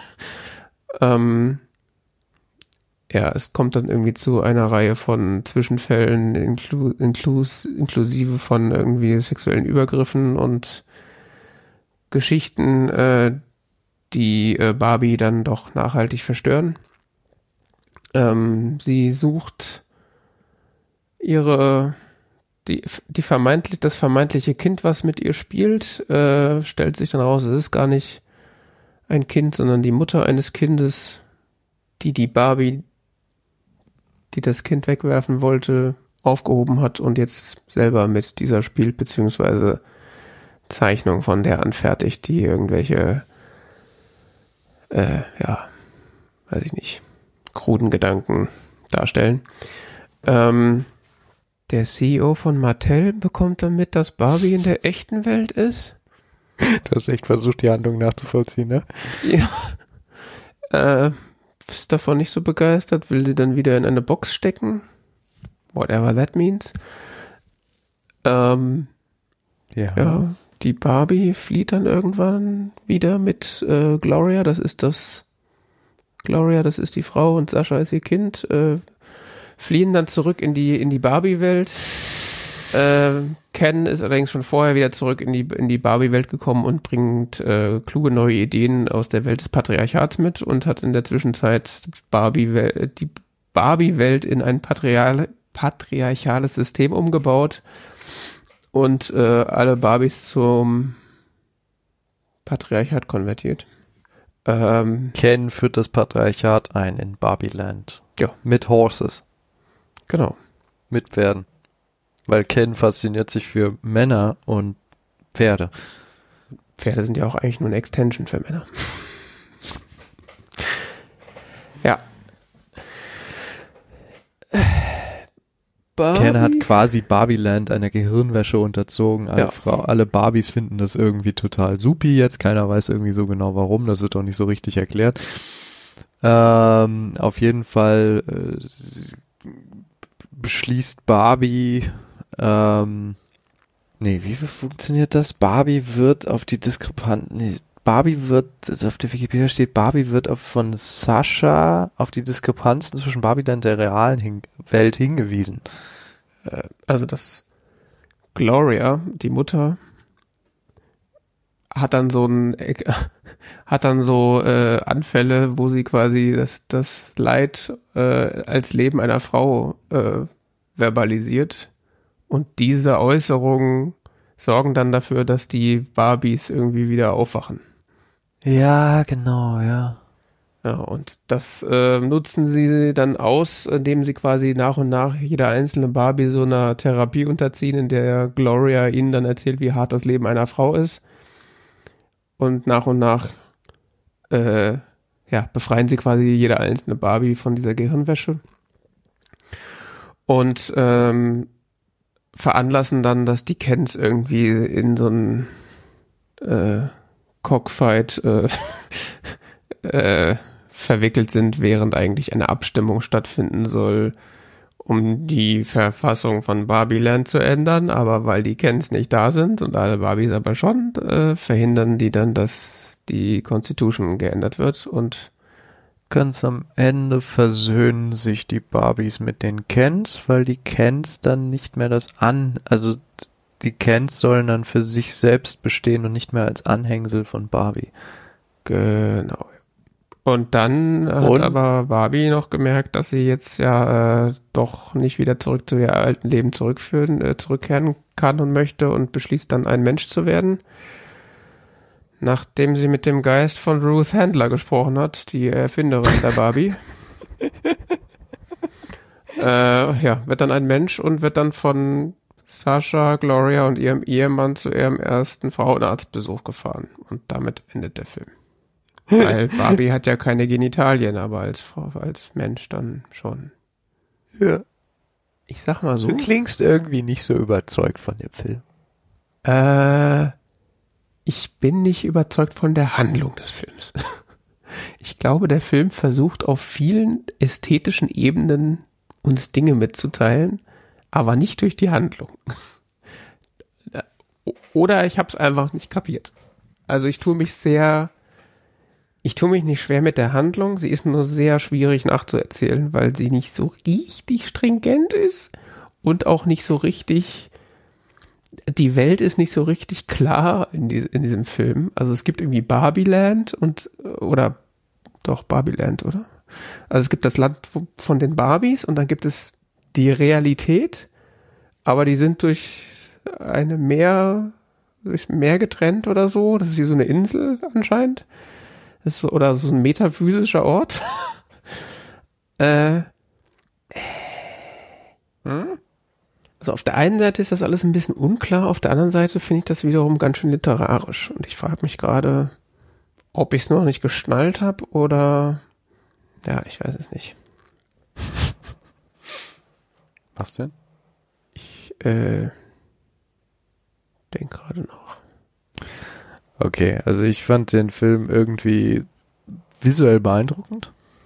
Ja.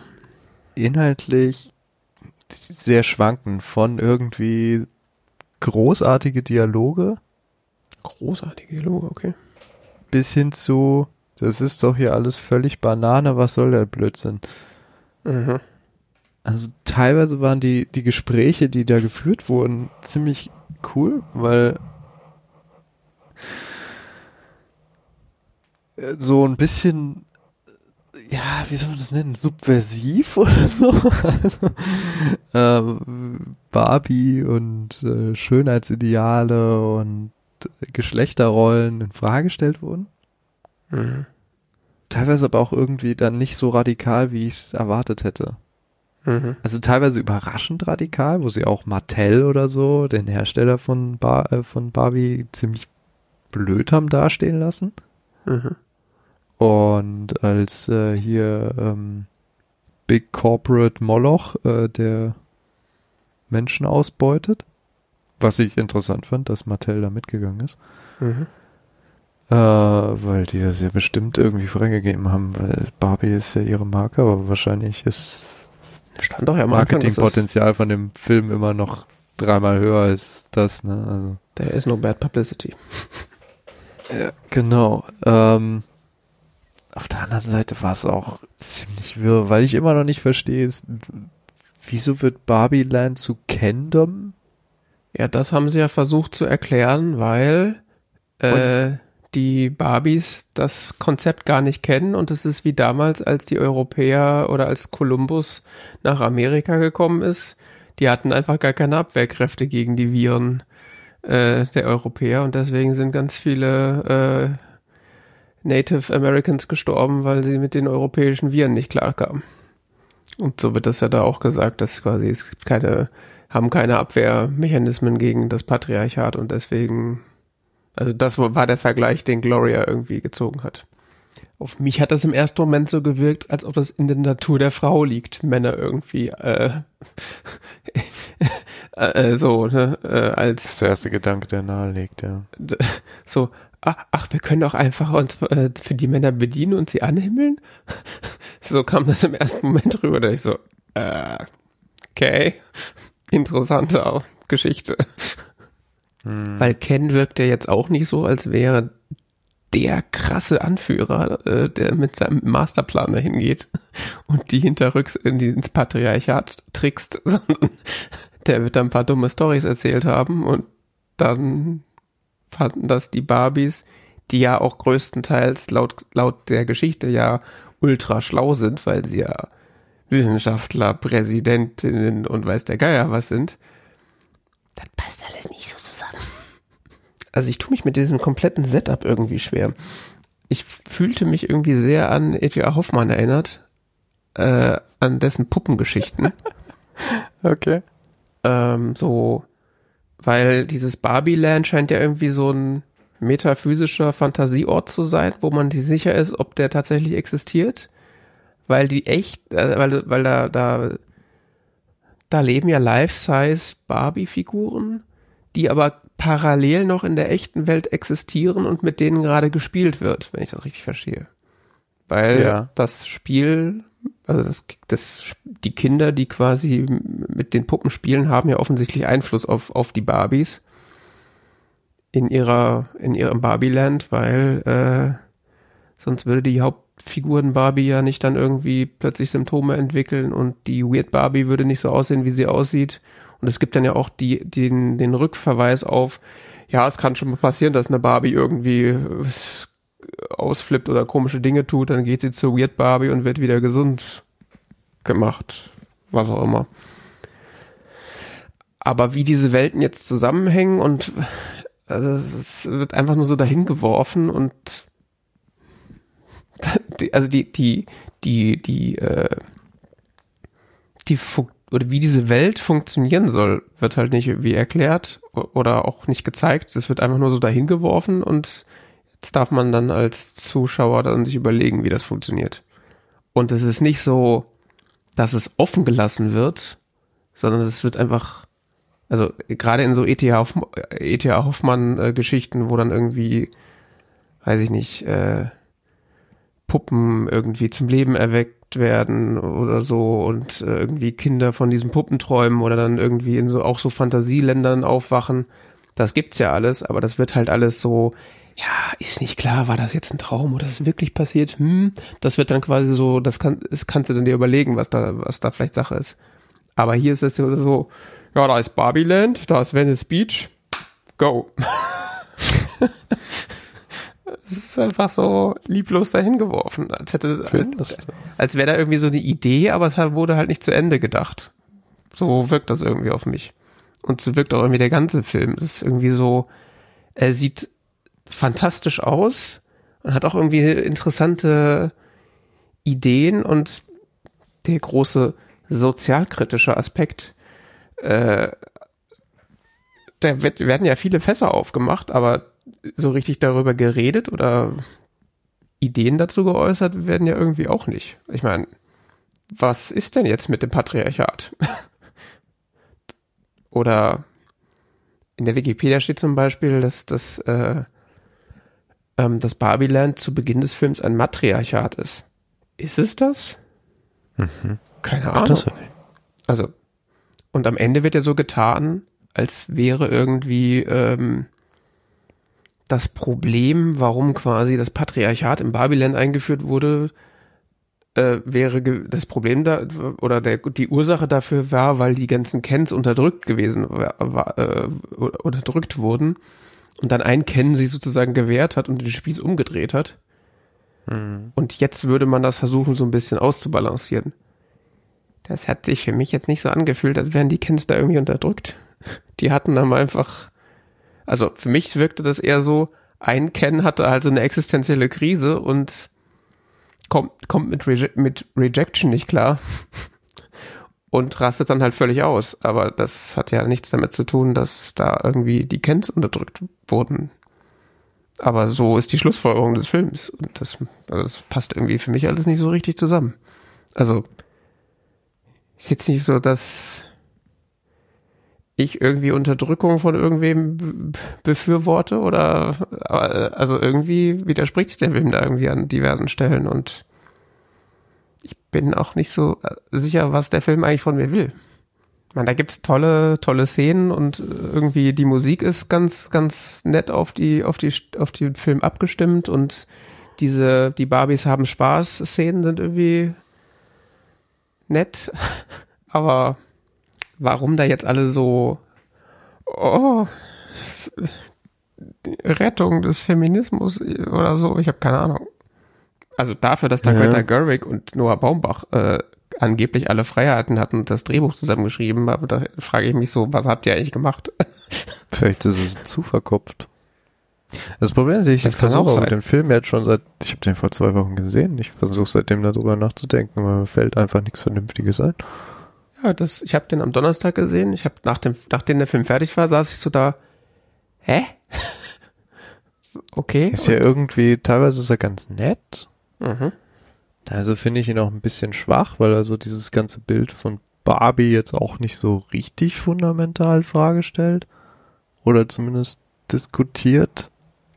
sondern das alles so hinnimmt, dass das so ist und so und das ist auch alles irgendwie gut so und nee, es, es, Barbie ist ja auch irgendwie ganz cool. Ja, es wird ja auch da, es wird ja irgendwie dann auch dahingestellt, so ja, Barbie hat irgendwie äh, kauft alle mehr Barbies, Role Model für ganz viele junge Mädchen und hat damit quasi äh, Gutes getan und dann stellt sich in der echten Welt aus, er hat wohl doch nicht so gut funktioniert. Punkt. Keine Schlussfolgerung. Wenn ich Greater Gerwig so richtig verstehe, ist es auch teilweise Absicht, also dieses Gegenüberstellen von ja, kauft doch alle Barbies und das ist irgendwie schon problematisch. Hm. Aber irgendwie kommt es noch nicht so richtig durch. Also ich habe so das Gefühl, der Film ist teilweise einfach zu verkopft. Die haben da einfach zu lange dran nachgedacht. Ich habe keine Ahnung. Ich meine, vielleicht gibt es ja irgendwo eine ganz tolle Rezension, die erklärt, was das eigentlich alles soll, aber. Naja, soweit ich es mitbekomme, ist die, ist die ähm, Kritik zu weiten Teilen ähnlich verwirrt wie wir. Also er ist ja extrem gut bewertet. Er hat ja irgendwie auf Letterbox vier Sterne. Das ist ja für, für so einen ja, Film. Also, teilweise würde ich auch sagen, es ist ein guter Film. Teilweise bin ich aber nicht so sicher. Also irgendwie. Ja. Ich meine, er hat 88% auf Rotten Tomatoes, ist certified fresh. Teilweise fand ich ihn sehr unterhaltsam, teilweise fand ich ihn stinklangweilig. Also, ist da, hm. Teilweise fand ich ihn total cool gemacht äh, vom visuellen Stil, teilweise fand ich so äh, irgendwie, habt ihr euch da verloren. Also so, so Aspekte drin waren, ich dachte, das könnte man sicher noch weitaus mehr ausarbeiten, irgendwie zu was Interessantem wie die anderen Cans oder so, die ja irgendwie von ganz verschiedenen tollen Darstellern oder die anderen Barbies von ganz verschiedenen tollen Darstellern dargestellt werden und interpretiert werden, aber die irgendwie so, so ganz komische flache Rollen haben, überhaupt die ganze Ken-Rolle so dafür, dass der dass es am Ende dann wieder oder im letzten Drittel des Films so eine große Rolle spielt, finde ich, ist Ken dann auch schon bleibt irgendwie blass, also mhm. Gut, ich meine, das passt natürlich auch zur Figur, weil er ist ja im Grunde auch nur Barbies Boyfriend und äh, ist ja der ja. Strand kennen, also seine Aufgabe ist Strand. also es passt schon irgendwie da auch rein. Wie das Beach. Ja, genau. Aber äh, ja. I can't even do beach here. da hätte man ja auch was draus machen können. Also die, die, diese, es wird ja auch angeteasert oder der, die, die Barbie sagt ja dann auch zu kennen, er muss seinen eigenen Weg finden und irgendwie wissen, was er will und sich unabhängig von ihr machen. Äh, ich hatte, er, er findet dann irgendeine Lösung, aber die war so unrelevant, dass ich sie wieder vergessen habe. Also da war ja Raum für Entwicklung. Und auch bei der bei der Barbie, bei der Haupt-Barbie selber ist ja so, sie ist irgendwann traurig und hat komische Gefühle und das ändert sich bis zum Ende des Films auch nicht. Mhm. Und dann entscheidet sie sich ein Mensch zu sein. Hm. Ich meine, ist wahrscheinlich auch so ein Zielgruppenproblem. Also ich könnte mir vorstellen, als Person, die dann auch irgendwie in der Kindheit ents entsprechend mit den Barbie, äh, mit dem Barbie-Spielzeug Kontakt gehabt hat, funktioniert dieser Film vielleicht noch mal ein bisschen besser, weil er wird ja auch an diversen Stellen äh, quasi so eine eine Chronik aufgemacht, so welches Spielzeug gab es eigentlich und welche ähm, welches Zubehör gab es dazu. Das wird da ja auch relativ prominent dann präsentiert. Das ist ja, also ich bin mir sicher, dass wenn man da irgendwie einen Bezug zu hat, dann ist das noch, wirkt das nochmal ganz anders. Ich fand, das wirkte wie eine Barbie Mattel Werbeveranstaltung. Ja. Ja. Ja, also ich beste Szene ist doch da, wo äh, das, die, die, die Teenagerin sie als Faschistin bezeichnet. Ja. Und äh, ihr irgendwie erklärt, dass sie das Problem ist oder dass genauso dieser Wegwerfkapitalismus und Plastik und da dachte ich auch für einen kurzen Moment so, oh, jetzt kriegt, jetzt kriegt der Film die interessante Wendung, auf die ich gewartet habe. Aber ähm, leider passiert das Gegenteil. Sie lässt sich ja dann im Grunde äh, dann konvertieren zu was auch immer Barbies Lebensphilosophie ist. Ja.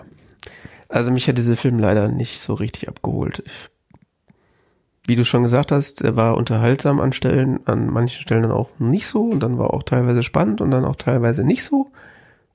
Und als er dann fertig war, dachte ich so, hä? okay. Ich fand den sehr amerikanisch. Ja, gut. Das, das stimmt wohl. Irgendwie so ein. Die hatten interessante Ideen. Hm. Und das wird irgendwie so gepackt in so einen amerikanischen Hollywood-Film. Und ein Teil der subversiven Ideen und sowas ist noch da. Ein Teil ist irgendwie amerikanisches Hollywood-Kino. Und im Großen und Ganzen entsteht irgendwie so ein Film, der mir nicht so, ja, ich auch nicht so richtig weiß, über was ich, was man dazu sagen soll irgendwie. Ich glaube, da sind sehr, sehr, sehr viele Ideen drin und Gedanken und so. Aber die werden in alle Richtungen nicht so richtig klar. Also ja. es scheinen zu viele. Ich habe das Gefühl, da haben zu viele Menschen in verschiedene Richtungen gezerrt. Das kann natürlich sein. Würde das, das würde das zumindest erklären, ja. Ah, ich bin mir nicht sicher. Keine Ahnung. Aber vielleicht war das auch genau das, was der Film machen wollte. Vielleicht verstehen wir es auch einfach nur nicht. Es gibt diesen einen Film ähm, mit Greta Gerwig.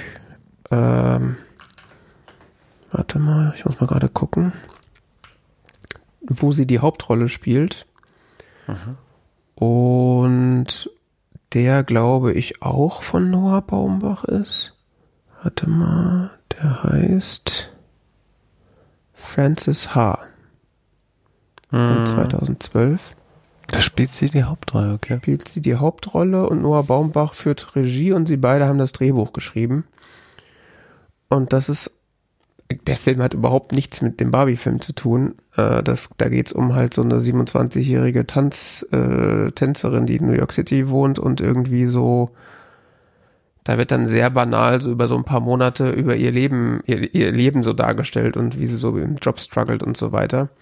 Hm. Und da habe ich mich am Ende auch gefragt, so, hä? was? Den hast du gesehen? Den habe ich gesehen. Und äh, da habe ich mir irgendwann so, ja, und was, wa, was soll's, hä? also der war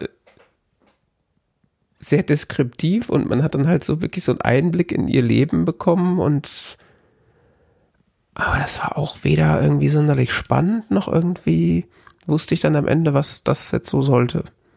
Und ähm, vielleicht ist das auch einfach so der Stil von Greta Gerwig. Ich meine, bei der Marriage, Sto Marriage Story äh, von, von Noah Baumbach war das auch so ein bisschen so. Da wurde auch einfach, also was heißt einfach, da wurde die Geschichte einer, einer Scheidung von einem Ehepaar dargestellt, die auch zusammenarbeiten und die sich so mehr oder weniger einvernehmlich trennen. Und das war auch alles nur so halb dramatisch. und das plätscherte auch so vor sich hin und am Ende dachte man so, ja, das ist ja nett. Aber warum? Das ist irgendwie, ich weiß nicht, ich muss, muss ja auch nicht jeder Film irgendwie eine Message haben, aber ich habe irgendwie das Gefühl, äh, so, wenn man was, wenn man sich da irgendwie, also ich gehe ja immer so ein bisschen irgendwie kunsttheoretisch ran, aber wenn man irgendwie eine Aussage treffen, also wenn man so Kunst schafft, dann will man irgendwie eine Aussage treffen. Und sei es nur eine, eine abstrakte künstlerische Aussage. Aber da fehlt mir irgendwie immer so der, entweder das Verständnis, was, was ist denn, was will der Film? Ja. Und das ist beim Barbie-Film irgendwie auch so. Neben den ganzen strukturellen Problemen, dass er irgendwie so mittelsinnvolle Dinge tut. Äh, aber auch da frage ich mich, Ende, was sollte das jetzt? Vielleicht ist das aber auch einfach so der, der Stil, den ich nicht verstehe. Ja. Ich kann es nicht sagen. Genau. Ja. Ja, und ähm, ich habe dem Film jetzt mal zweieinhalb Sterne auf Letterbox gegeben, weil drei Sterne hätte ich hätte ich mich, glaube ich, noch ein bisschen besser unterhalten. Äh, dafür hätte er mich besser unterhalten müssen. Und so war das so, ja. Ich bin sicher, wenn ich als Kind mit Barbies gespielt hätte, hätte ich ihn besser gefunden. Von daher kann ich die höheren Wertungen dann auch wieder verstehen. ist wahrscheinlich so ein bisschen wie mit Star Wars, mit den neueren Star Wars Filmen. Wenn man Star Wars irgendwie als Kind geguckt hat und gut fand, dann kann man die neuen Filme zwar scheiße finden, aber es bleibt halt irgendwie Star Wars und man guckt es trotzdem. Während Leute, die noch nie Star Wars gesehen haben und so einen Film gucken, wahrscheinlich äh, irgendwann lachend aus dem Kino gehen. also so. So abfällig lachend so. ja. Gut, wenn dann da nichts mehr hinzukommt, war das dann der Barbie-Film und äh, ja, beim nächsten Mal gucken wir wieder einen richtigen Männerfilm. Wir gucken nämlich das nächste Mal Spartacus aus dem Jahre 1960, wenn ich es richtig im Kopf habe. Äh, ein Stanley Kubrick-Film. Ich bin sehr gespannt, also. Ich auch. Sieht sehr lang aus. sehr viele Zahlen. Ja, soll auch sehr kontrovers gewesen sein und so. Also. Ja. Deshalb bin ich gespannt. Ja gut, äh, das schauen wir zum nächsten Mal. Dann war das äh, T-Zeit-Folge 216. Äh, weitere Informationen über diesen Podcast und abonnieren äh, kann man das auf tzeit.org. Und äh, wenn ihr Kommentare zur Sendung habt, könnt ihr sie gerne dort auch hinterlassen. Genau. Wir freuen uns über Feedback. Ich bedanke mich für die Aufmerksamkeit und sage Tschüss. Bis dann.